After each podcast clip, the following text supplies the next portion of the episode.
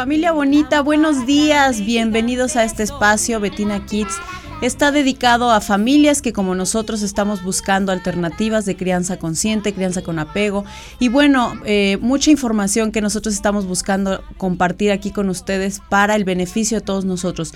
Estamos convencidos en Betina Kids que las familias son el gran agente transformador, así es que si nosotros desde casa sembramos estas semillitas de luz, estoy segura que a futuro lograremos un gran trabajo en equipo, así es que bienvenidos sean, yo soy Betina y te invito a que colabores con nosotros nosotros a que juntos hagamos este programa. Queremos escucharte, puedes escribirnos siempre que tengas algo que compartir en el eh, enlace del, programa o también puedes escribirme directamente a betinakidstv.gmail si tienes alguna propuesta para el crecimiento de las familias que nos pueda funcionar a todos. También con mucho gusto escuchamos tu propuesta. De igual manera puedes enviarla al mail que acabo de decir, betinakidstv.gmail y con mucho gusto la, la escuchamos y te damos el espacio.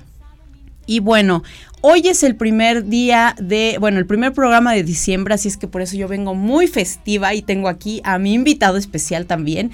Y bueno, también al invitado especial del día, pero este es un programa pues muy lindo porque es el primero de diciembre, así es que estamos iniciando el mes con mucha alegría, mucha festividad.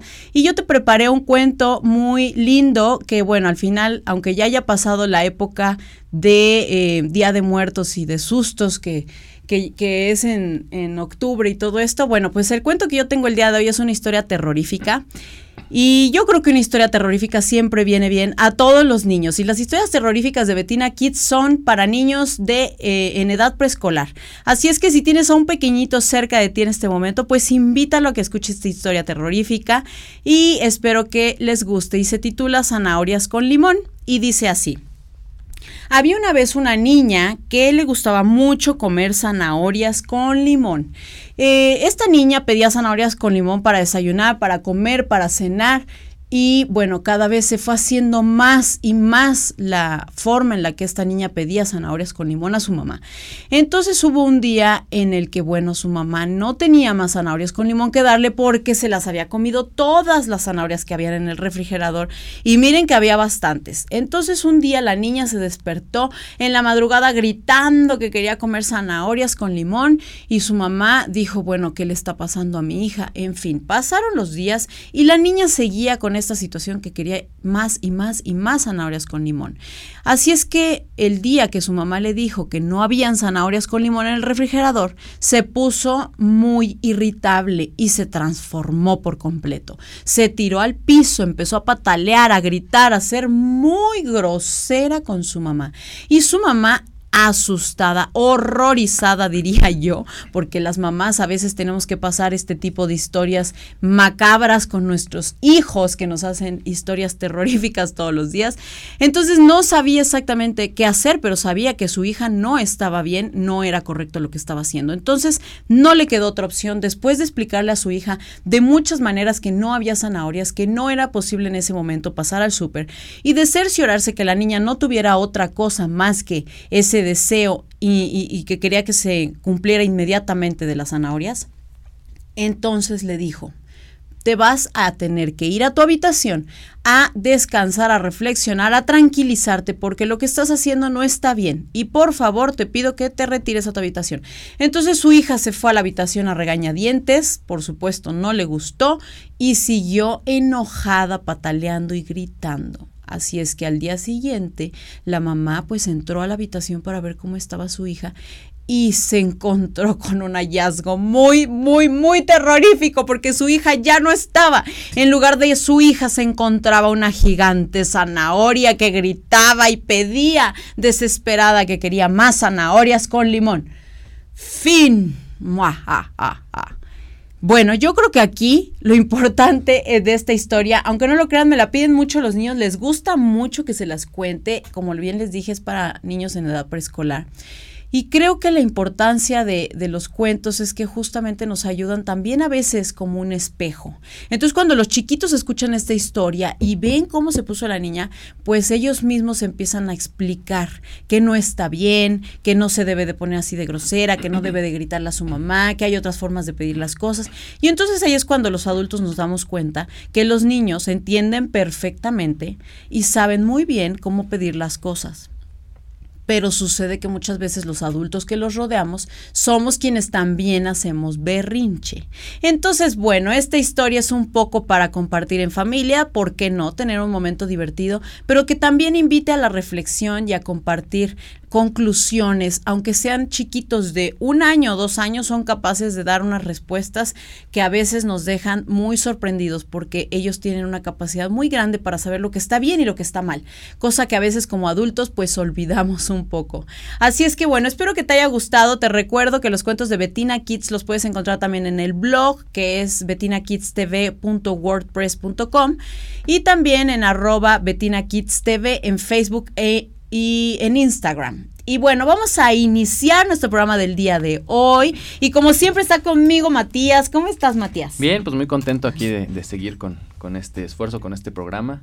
Eh, pues hoy vamos a hablar de, los miedos eh, en, el, en, el, embarazo y, en el, hacia el parto, ¿no? Así este, es. Los, sobre todo de los miedos eh, más hacia hacia lo médico, hacia lo, lo que puede pasar en, en, la sala de parto o en, en el momento del parto. ¿no? Entonces, pues es un tema eh, obviamente muy común que todos tenemos un montón de preguntas y digo tenemos porque no solamente este, las mujeres eh, embarazadas tienen miedos, ¿no? Sino también a, a, veces uno como, como pareja este, y que te toca entrar a la sala de parto dices, ay mamá, ¿qué va a pasar?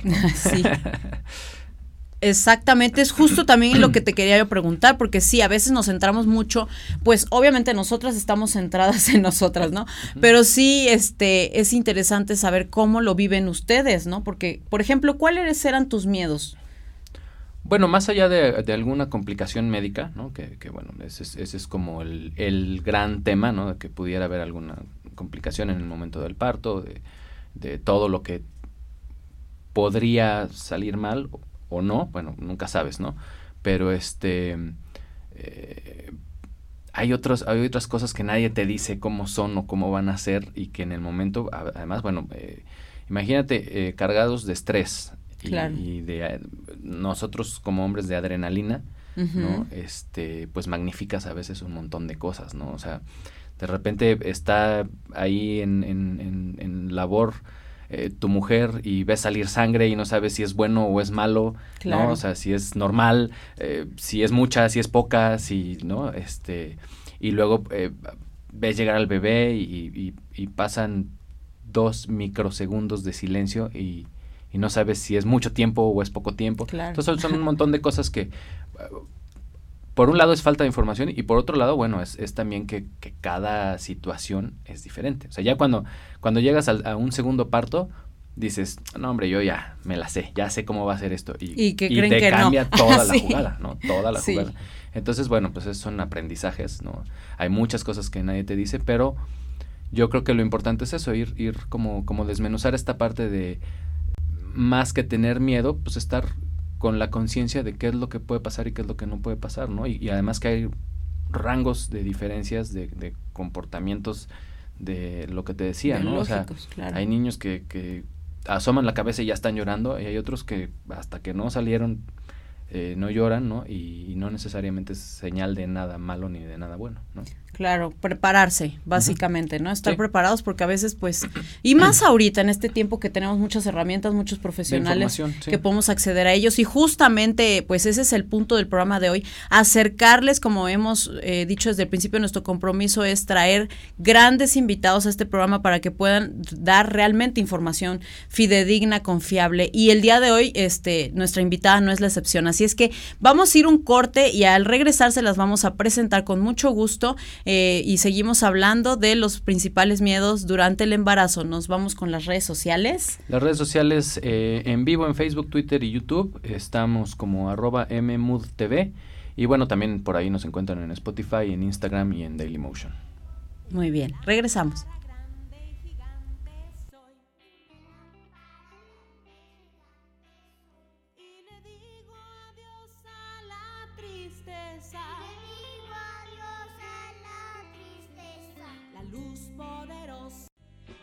La luz en mi interior. Una lámpara grande y gigante soy. Y le digo adiós a la tristeza. La luz poderosa de mi interior. Iluminando el mundo voy. Enciendo la luz en mi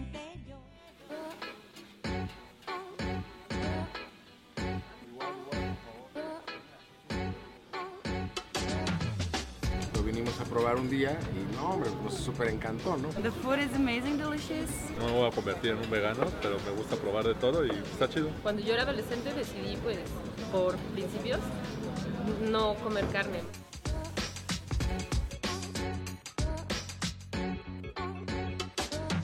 La idea del proyecto surgió en realidad buscando encontrar una taquería que pudiera ofrecer eh, tacos callejeros veganos. Esta misma experiencia del taco callejero, pero con la característica de ser 100% vegetal y con todo lo que justo está en torno a la idea del veganismo. Y tratar de incidir un poco en lo que es el común denominador de las taquerías y tratar de generar una propuesta diferente que esté basada en el respeto, en la idea de que la vida es valiosa y la vida ¿no? de cualquier ser vivo vale vale lo suficiente como para respetarla.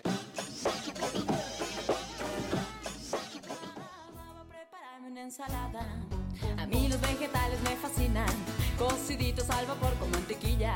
Desfilan los tomates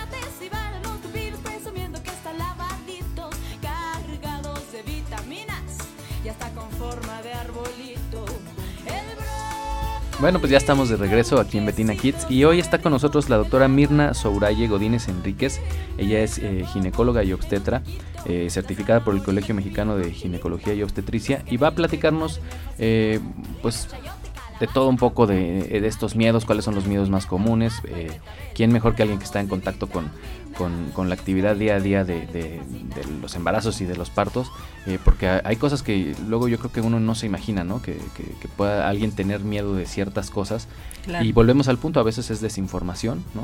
Este, a veces es incultura y a veces también es, eh, fíjate que yo tengo una anécdota muy chistosa cuando, cuando mi mujer estaba embarazada del, no recuerdo si del primero o del segundo, no, del primer embarazo. Estábamos viendo una serie que era eh, de una serie de parteras en el en los años 20 creo, así, ¿no? Una, una- una serie como de época y se centraba en torno a, a parteras. Entonces todos los capítulos eran, tenía, había dos o tres casos con obviamente complicaciones, ¿no? Entonces le dije, ¿sabes qué? Sí, Esta serie favor. nos la vamos a aguantar hasta después de que nazca la niña, porque si no, este, pues tú solito te vas, te vas metiendo en, en esos rollos de que, o sea, son cosas que pueden pasar y además son cosas que pasaban antes que no había la Claro, misma tecnología y los mismos avances médicos y este, entonces, este, sí le dije, castigada la serie hasta nuevo Sí, aviso, sí. porque si no vamos a llegar así al, al parto, ¿no? Pero bueno, pues bienvenida, Mirna, y este, y, y platícanos, pues primero yo creo que eso, ¿no? ¿Cuáles, cuáles son como los miedos más comunes tanto en, en ellas como en, en, pues en las parejas, ¿no? Hola, muchas gracias. Buenos días. Buenos gracias días. por la invitación, Betina y Matías. Y bueno, pues es un tema creo que indispensable, buenísimo, porque justo en estos lugares es donde podemos tener contacto con la gente Claro. y empezar a ayudar, porque a veces en la consulta o en el hospital, pues no se dan las cosas para dar esta información. Entonces está buenísimo que sea aquí. Los felicito por el interés en el tema. Muchas gracias. Y bueno, pues voy a empezar diciéndoles que tener miedo en el embarazo y miedo en el parto, pues es algo sumamente normal. Es cada, cada paciente va a ser distinta y es una experiencia súper personal, ¿no? Entonces lo que le pasó a una amiga, lo que le pasó a una hermana, pues no siempre va a ser lo mismo para uno o no va a funcionar. Entonces, pues siempre va a ser pues un poquito eh, interés y obligación de cada persona, pues empezar a ver, a cultivar eh, eh, pues su personalidad, sus emociones, para que la experiencia sea perfecta. Es más o menos como cuando uno tiene una plantita, uno le pone las semillitas, le tiene que poner pues su dosis de sol, su dosis de agua y entonces cuando tú vas trabajando en eso, pues resulta que las cosas pues van fluyendo. Eh, te puedo decir que las pacientes tienen miedo de muchas cosas. A veces es de todo, ¿no? Desde el desarrollo del bebé, que si el cerebro se está haciendo bien, que si está creciendo, que cómo se va a ver ella al final del embarazo, de los kilos que está subiendo. A veces tienen miedo de cuando van a los ultrasonidos. Eh, a veces pues tienen miedo de la relación que van a tener con el bebé, con su pareja, ya después de cuando nazca, su relación con el trabajo. Entonces, bueno, creo que es muy importante que la gente sepa que es natural, que es normal tener miedo, pero que en el momento en el que eso empieza a obscurecer ciertas cosas, que ya no está bien y que la persona tiene que trabajar en eso. Porque todos tenemos un carácter bonito, todos tenemos cosas positivas como personas, pero si llega un momento en donde es demasiado el terror, el pavor, pues en ese momento esa persona tiene que hacer conciencia de que va a tener que hacer algunas de las estrategias de las que les voy a hablar en un momento para poder salir adelante. Perfecto. Pues sí, es muy importante, como dices, prepararse, pero sobre todo aceptar, ¿no? O sea, que es parte de el proceso, el tener miedo, pero me gusta mucho como lo, lo dices, si te rebasa, te supera, bueno, siempre se vale pedir ayuda y es importante, ¿no? Porque es una etapa muy delicada. Claro, sí, bueno, eh, y en general, ¿no? Para, para, yo creo que para todo en la vida, para este, cualquier cosa, si, claro. si, si, un miedo te rebasa, este, pero eh, es, además aquí hay un punto que es, independientemente de si es la primer, el primer embarazo o el segundo o el tercero, siempre hay cosas nuevas. O sea, claro. siempre es terreno incierto, ¿no? Uh -huh. Creo yo. Eh, entonces, eh, siempre esos cambios a lo mejor incluso, o sea, la primera vez, bueno, pues lo vives, ¿no? Y, y ahí vas tanteando el terreno y ya. Y la segunda vez dices, ah, pues ya me la sé, lo que les decía hace rato, ¿no? Y no, empieza a ver cosas diferentes y entonces eso puede, podría alimentar nuevos miedos de decir, ah, caray, claro. a ver, este, doctor, doctora, este, esto no sucedió como la vez pasada, está mal, ¿no? O sea, algo, algo está, no está funcionando bien.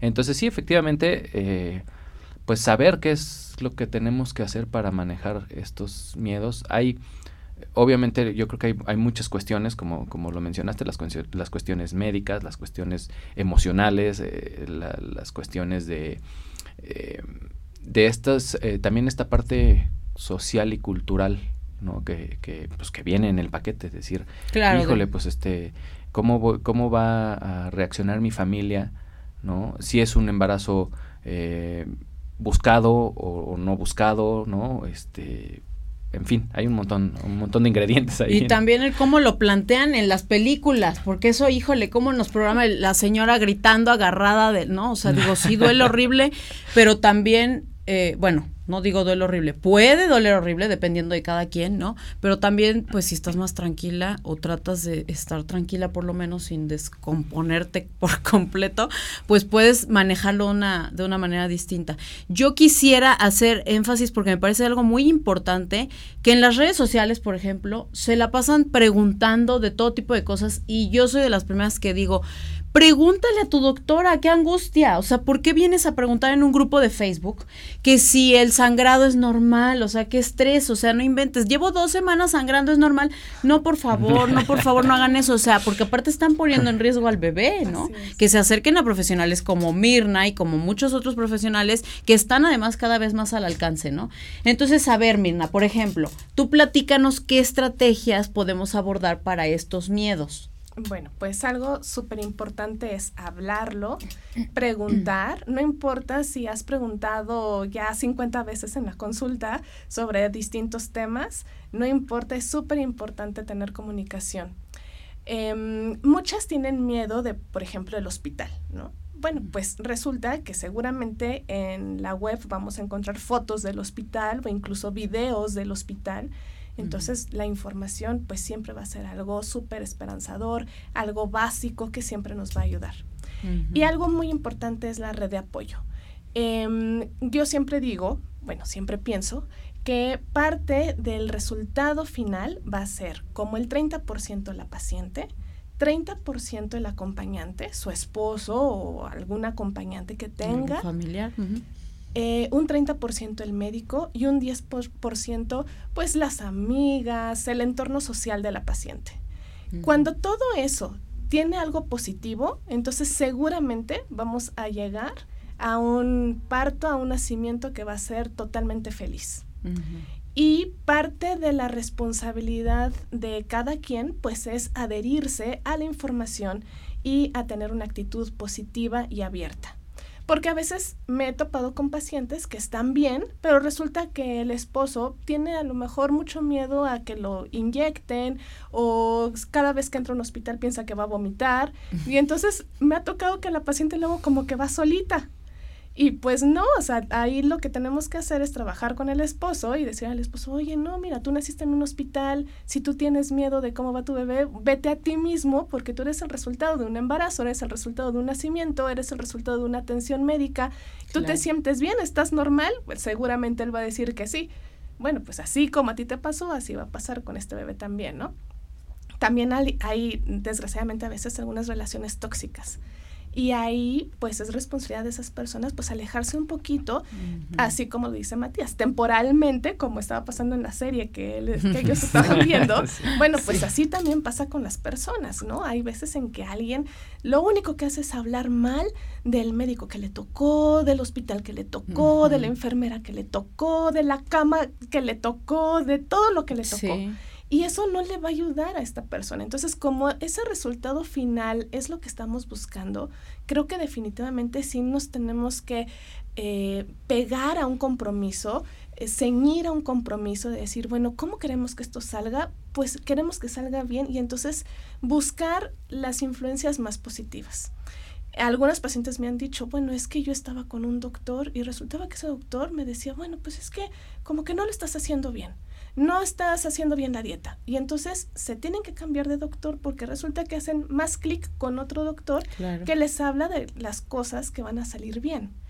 Y creo que eso no es algo que se tenga que criticar. Es al contrario, algo que uno debe decir, oye, pues bien por ti, porque resulta que estás haciendo lo que a ti te va a dar un buen resultado. Y fíjense quién lo está diciendo, lo está diciendo una doctora. Entonces eso es algo muy importante porque muchas veces tenemos el prejuicio o el miedito de decir, es que no le puedo decir esto a mi doctor, es que no le puedo decir esto a otro. O sea, sí hay un respeto al trabajo del profesional de la salud que es fundamental hay un, un, tener confianza de nuestra parte hacia el doctor, pero también debe de haber dentro de esa confianza, me parece a mí, el poder decirle al doctor, sabes qué es que me siento mal con esta situación. Y si de plano hablando no se entiende, yo por ejemplo me cambié a los porque Mirna es mi doctora y me cambié, llegué contigo creo que a los seis meses ya o siete, o sea, ya me cambié avanzada, pero porque justamente yo empecé a detectar ciertas situaciones que yo ya no me sentía